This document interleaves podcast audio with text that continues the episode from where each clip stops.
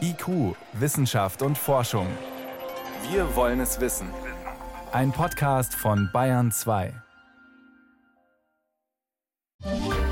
Die Homöopathie hat keine arzneiliche Wirkung. Die aktuellen Meta-Analysen sind sich da alle einig, dass die Homöopathie eben bestenfalls über den Placebo-Effekt wirkt.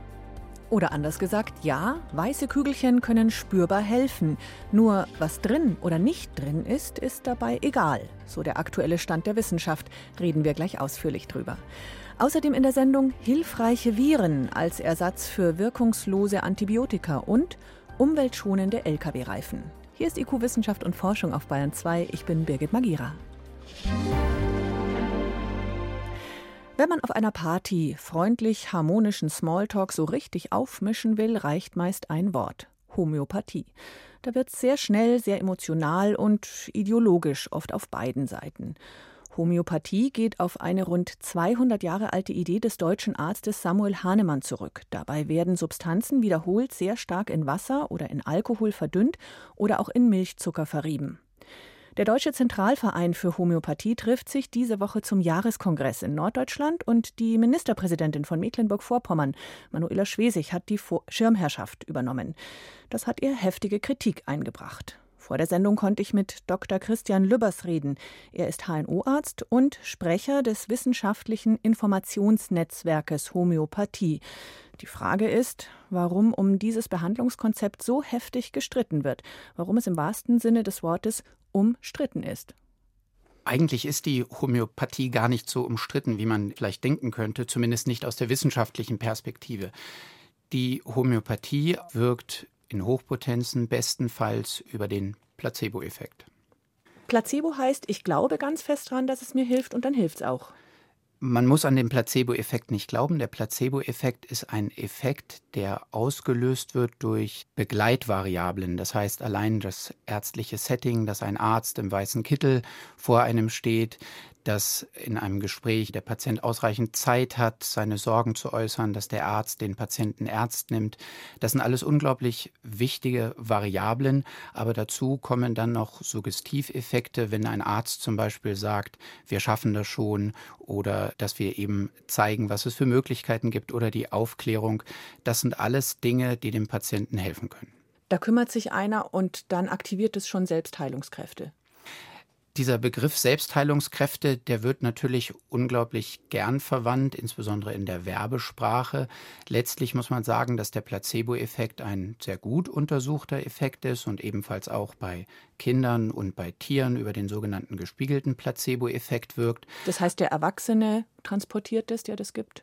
Richtig, der Erwachsene transportiert das, indem der Erwachsene letztlich die positive Erwartungshaltung spiegelt und diese positive Erwartungshaltung dann ähm, durch dieses Spiegeln der dadurch verbundenen Emotionen auch an Kinder oder an Tiere weitergeben kann.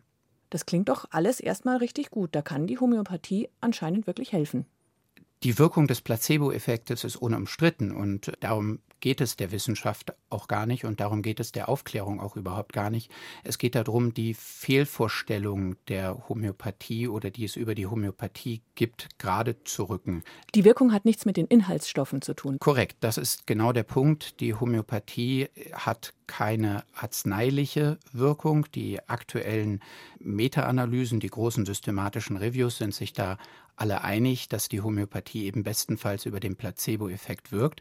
Das Gemeine ist aber, dass die wenigsten Menschen wirklich über die Homöopathie Bescheid wissen. Das heißt, wir wissen, dass tatsächlich 15 Prozent aller Menschen nur überhaupt wissen, was Homöopathie wirklich ist. Ja, viele setzen das gleich mit Naturheilkunde, mit pflanzlichen Wirkstoffen. Warum hält sich dieses Gerücht so hartnäckig? Das stimmt nicht.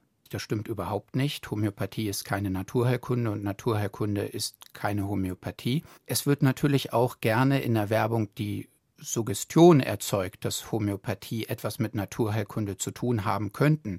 Beispielsweise schöne Bilder der Natur von Pflanzen wirken natürlich auf den Betrachter so, als wenn es sich bei der Homöopathie um Naturheilkunde handeln könnte. Aber eben dies ist nicht der Fall.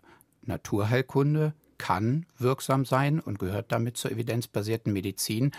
Homöopathie hat aber eben in den bisher vorliegenden Studien keinerlei signifikante Wirkung bewiesen, sodass man eben sagen muss, dass Homöopathie kein Teil der evidenzbasierten Medizin ist. Wie ist denn die Studienlage zur Homöopathie und was heißt Evidenz? Es gibt tatsächlich unglaublich viele Studien zur Homöopathie und das Interessante ist aber gar nicht die Anzahl der bloßen Studien, sondern das Interessante ist, wie gut oder wie schlecht eine Studie gemacht ist. Eine Studie erhöht die Aussagekraft, wenn eine Studie auf sehr validen, nachvollziehbaren, reproduzierbaren Parametern beruft und eben dies hat das Ziel, in systematischen Übersichtsarbeiten, systematischen Reviews oder in Meta-Analysen zu analysieren. Und über die Homöopathie gibt es zehn größere Übersichtsarbeiten und in keiner dieser Übersichtsarbeiten konnte gezeigt werden, dass die Homöopathie besser als ein Placebo-Effekt wirken. Aktueller Stand der Forschung ist, ja, Placebo eindeutig nachgewiesen, drüber raus? Eben nicht. Niente, gar nichts. Das heißt, habe ich Sie richtig verstanden, ich könnte im selben ärztlichen Setting auch Gummibärchen oder Schokolinsen benutzen, um diesen Placebo-Heileffekt zu bekommen. Das ist absolut richtig. Jetzt versuchen Homöopathiehersteller gerade auf juristischem Wege Kritiker wie Sie zum Schweigen zu bringen. Da gibt es Unterlassungsklagen. Ist da die Verzweiflung so groß oder was steckt dahinter? Naja, man muss es vielleicht ganz deutlich sagen, Homöopathie ist ein sehr, sehr großer Markt in Deutschland. Wir reden da von 600 Millionen Euro Umsatz jedes Jahr, die in Deutschland umgesetzt werden. Und natürlich kann es sein, dass eine Firma dann das Gefühl hat, dass es durch die Aufklärungsarbeit zu Umsatzeinbußen kommt. Mir ist es aber ganz wichtig zu betonen, dass wir als Aufklärer nicht das Ziel haben, eine Firma finanziell zu schädigen, sondern uns geht es wirklich einzig und allein um die Aufklärung im Sinne der Patientenautonomie. Nur ein aufgeklärter Patient kann wirklich entscheiden, ob denn das das Richtige für einen ist. Das heißt, Sie würden sich auch wünschen, dass Krankenkassen homöopathische Behandlung nicht bezahlen, dass Apotheken beispielsweise Homöopathiepräparate nicht anbieten, einfach um klarzumachen, das ist nicht evidenzbasierte Medizin. Das könnt ihr euch kaufen, aber bitte das nicht ist, auf Kosten der Das ist absolut richtig. Gerade die Erstattung der Homöopathie durch die Krankenkassen wird häufig durch die Patienten oder die Versicherten assoziiert, dass dadurch eine Wirksamkeit der Homöopathie bewiesen wäre oder vorliegen würde. Genau dies ist eben nicht der Fall. Die Krankenkassen dürfen in Deutschland die Homöopathie freiwillig erstatten. Und im Rahmen dieser freiwilligen Erstattung machen die Krankenkassen diesbezüglich auch ganz gerne Werbung damit. Aber letztlich ist natürlich gerade diese Erstattung Erstattung durch die Krankenkassen eine Adelung der Homöopathie, die eigentlich nicht gerechtfertigt ist. Und dann kommt eine Politikerin wie Frau Schwesig und spricht oder schreibt noch ein Grußwort zu einem Homöopathiekongress. Das geht in die falsche Richtung als Zeichen an die Patienten und Konsumenten, oder? Ich würde mir ganz andere Zeichen von der Politik diesbezüglich eigentlich wünschen. Ich fände es toll, wenn das Messen mit zweierlei Maß in der Medizin oder bei Medikamenten oder bei Arzneimitteln ändern würde. Letztlich ist der Iststand in Deutschland, dass wir durch den sogenannten Binnenkonsens, dass Homöopathen über die Wirksamkeit oder Nichtwirksamkeit ihrer Homöopathika letztlich selbst entscheiden können. Es gibt Möglichkeiten, homöopathische Arzneimittel zu registrieren und auch als Arzneimittel zuzulassen, aber die Kriterien, die diesbezüglich gelten, sind komplett andere, deutlich geringere Kriterien, als dies für jedes andere Arzneimittel in Deutschland wäre. Jetzt findet diese Woche in Augsburg die sogenannte SCEPCON statt, die Konferenz für Wissenschaft und kritisches Denken. Da wird auch die Homöopathie viel Raum einnehmen. Herr Lübbers, warum braucht es eine extra Konferenz für Wissenschaft und kritisches Denken? Das sollte doch immer vorhanden sein auf jeder Konferenz. Das ist absolut richtig und das wissenschaftliche Denken ist auch auf jeder Konferenz vorhanden. Unser Ziel mit dieser Konferenz ist es natürlich auch, den Wissenstransfer zu schaffen, dass eben Wissen nicht nur in Büchern oder auf Konferenzen oder in irgendwelchen hochwissenschaftlichen Papern existiert, sondern eben, dass da jeder hingehen kann. Diese Skepcon startet auch dieses Jahr mit dem sogenannten Skeptical, dem Publikumstag. Da ist jeder eingeladen, daran teilzunehmen und kann da auf ganz interessante Wissenschaftler aus allen Bereichen eben treffen, die ihnen dann aus ihrem jeweiligen Bereich etwas berichten. Christian Lübbers ist HNO-Arzt in Weilheim und Sprecher des Informationsnetzwerkes Homöopathie, kurz INH. Laut Studienlage gibt es keine ausreichenden wissenschaftlichen Belege für die Wirkung von Homöopathie, die über den Placebo-Effekt hinausgeht, und deshalb sollten Krankenkassen Homöopathiebehandlungen auch nicht bezahlen. Danke für Ihre Erklärungen. Sehr gerne, vielen Dank.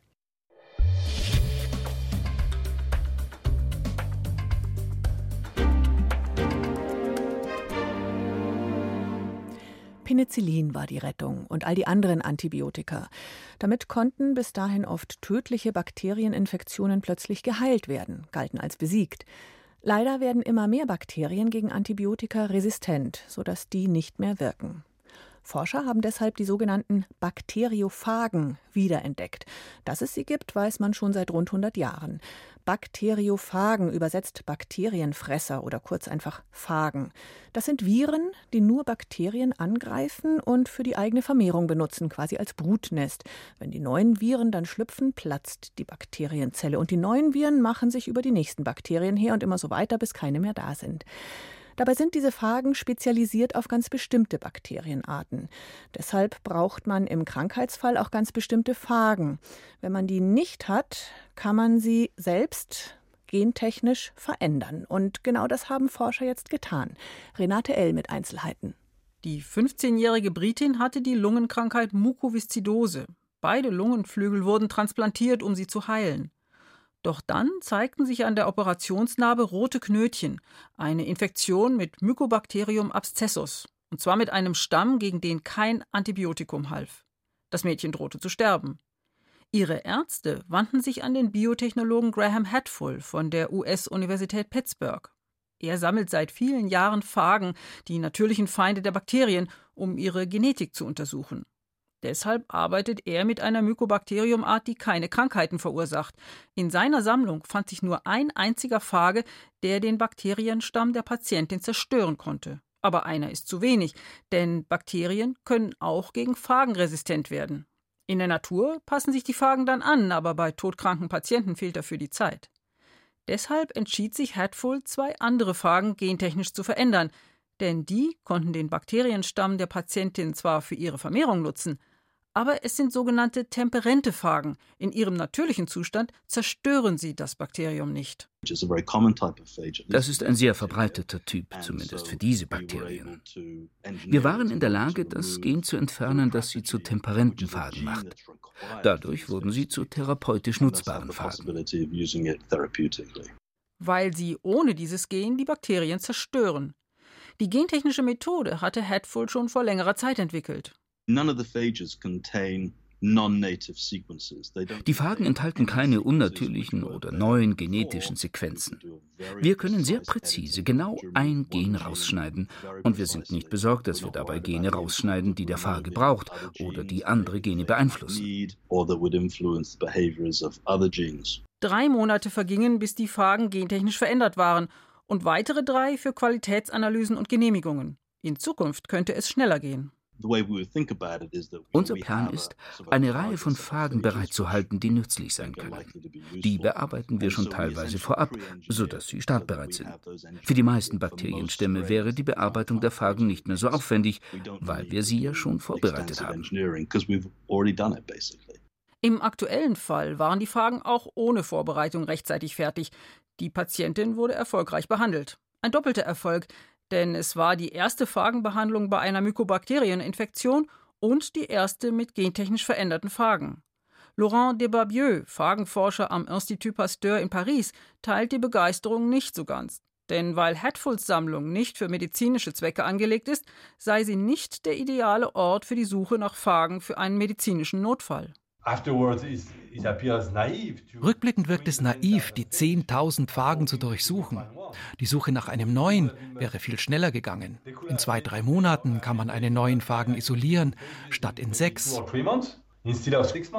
Wenn Phagenmediziner neue Phagen brauchen, suchen sie überall, wo die fraglichen Bakterien vorkommen, etwa in Krankenhausabwässern. Isolieren, reinigen, testen ist dann Routine und bei der immensen Vielfalt der Phagen wird man in den meisten Fällen wohl auch fündig. Und wenn nicht? Schließlich gibt es immer mehr antibiotikaresistente Keime. Diese Behandlung mit gentechnisch veränderten Phagen hat eine Tür geöffnet. Wird das eine weitere Möglichkeit für Fälle, in denen wir keine natürlichen Phagen finden? Wahrscheinlich ja. Könnten gentechnisch veränderte Phagen in der Zukunft für bestimmte Zwecke optimiert werden, als Standardmethode? So weit sind wir noch nicht, ganz klar. Auch Hatfolds Team suchte später nach passenden natürlichen Phagen und fand welche. Man wäre also wohl auch ohne Gentechnik ausgekommen. Was das immense Potenzial zeigt, das in den Phagen steckt, den natürlichen, unfehlbaren Feinden der Bakterien. Phagen, also Viren, die Bakterien vernichten, ein vielversprechender Ersatz für wirkungslos gewordene Antibiotika. 20 nach 6, Sie hören Bayern 2.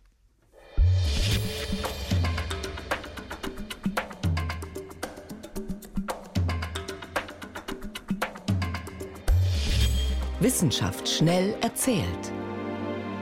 Heute von Johannes Rostäuscher. Gerade ging es um Viren, die Bakterien zerstören, also antibiotische Viren. Und jetzt kommen wir nochmal zu den klassischen Antibiotika, denen aus der Tablettenschachtel.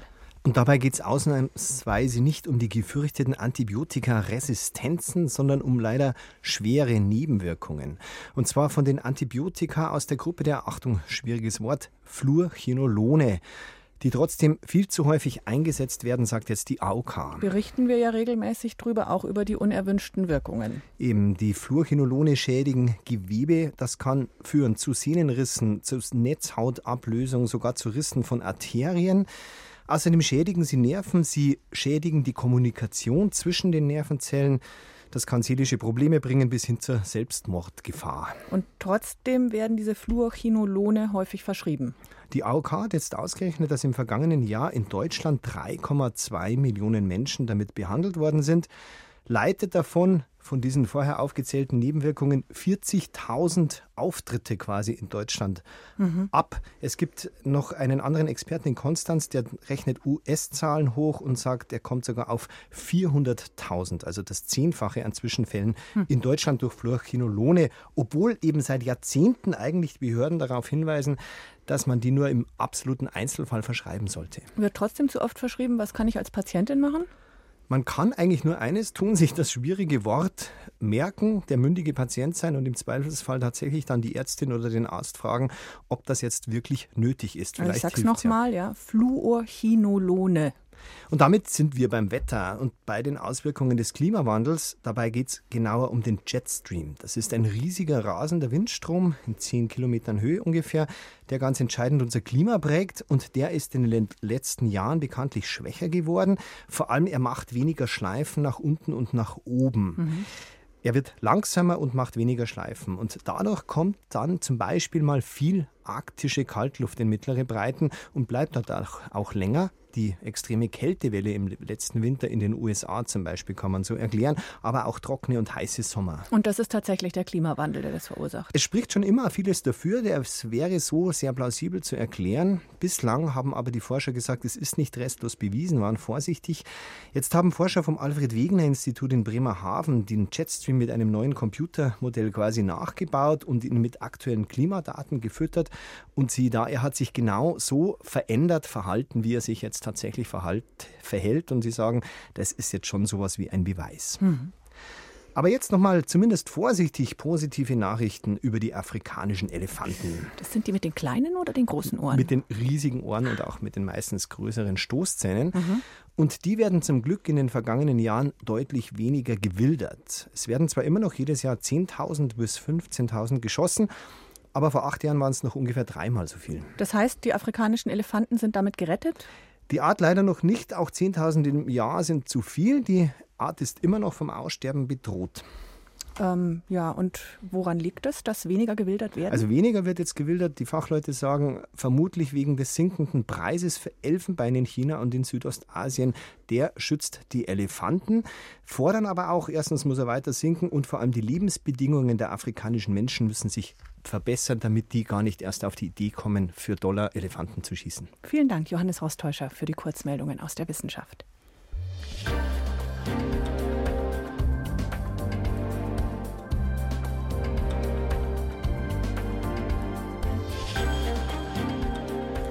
Mikroplastik. Wie können wir verhindern, dass weiter so viel davon in der Umwelt landet, in Flüssen, Meeren, im Erdreich? Natürlich denkt man zuerst an Plastiktüten, die rumfliegen, an kleine Partikel in Kosmetik, in Waschmitteln oder an die Fusseln von Funktionsklamotten, die im Abwasser landen. Eine andere, leider recht ergiebige Quelle für Mikroplastik, die man gar nicht so auf dem Schirm hat, ist der Verkehr. Und zwar der Reifenabrieb. Das meiste von dem, was Auto- und Lkw-Reifen über die Jahre an Profil verlieren, landet als Mikroplastik irgendwo im natürlichen Kreislauf. Deshalb bemühen sich Forscher um umweltverträglichere Materialien. Bayern 2 Reporter Florian Seif berichtet. Der Abrieb von Autoreifen erzeugt ca. ein Drittel allen Mikroplastiks. Also laut aktuellen Hochrechnungen sollen ungefähr 100.000 Tonnen pro Jahr an Reifenabrieb in die Umwelt gelangen. Sagt Ulrike Braun vom Bundesamt für Materialforschung. Deshalb der Traum vieler Wissenschaftler, der abriebfreie Reifen. Doch Innovationen im Reifensektor sind schwierig, so zum Beispiel bei Lkw-Reifen. Sie bestehen zu einem Großteil aus natürlich gewonnenem Kautschuk und an dessen Eigenschaften reichen künstliche Alternativen bisher nicht heran. Doch soll eine unscheinbare Pflanze die Wende bringen, der russische Löwenzahn. Vor einigen Jahren startete das Fraunhofer Institut für Molekularbiologie und angewandte Ökologie erste Forschungen zum Löwenzahn. Denn diese unscheinbare Pflanze produziert ebenfalls Kautschuk. Nun forschen mehrere Fraunhofer Institute unter Projektleiter Ulrich Wendler in einem neuen Projekt namens Bisuka an einem Lkw-Reifen, welcher aus dem Löwenzahn-Kautschuk lernen soll. Der Löwenzahn-Kautschuk spielt in unserem Projekt insofern eine ganz wichtige Rolle, dass er dem Verständnis dient, welche äh, Biokomponenten äh, für das hervorragende Verhalten notwendig sind. Mit Biokomponenten ist nur ein kleiner Teil des Kautschuks gemeint, denn der Hauptbestandteil von Kautschuk ist Polyisopren. Doch besonders interessant für die Forscher sind die 5% an Eiweißen und Fetten, die er enthält. Sie machen den Reifengummi robust. Nach und nach fanden die Forscher im Labor heraus, welche exakte chemische Zusammensetzung optimal für den Reifen war. Mit dem Projekt BISYKA ist es der Fraunhofer Gesellschaft gelungen, einen Synthesekautschuk mit den Eigenschaften eines Naturkautschukes herzustellen.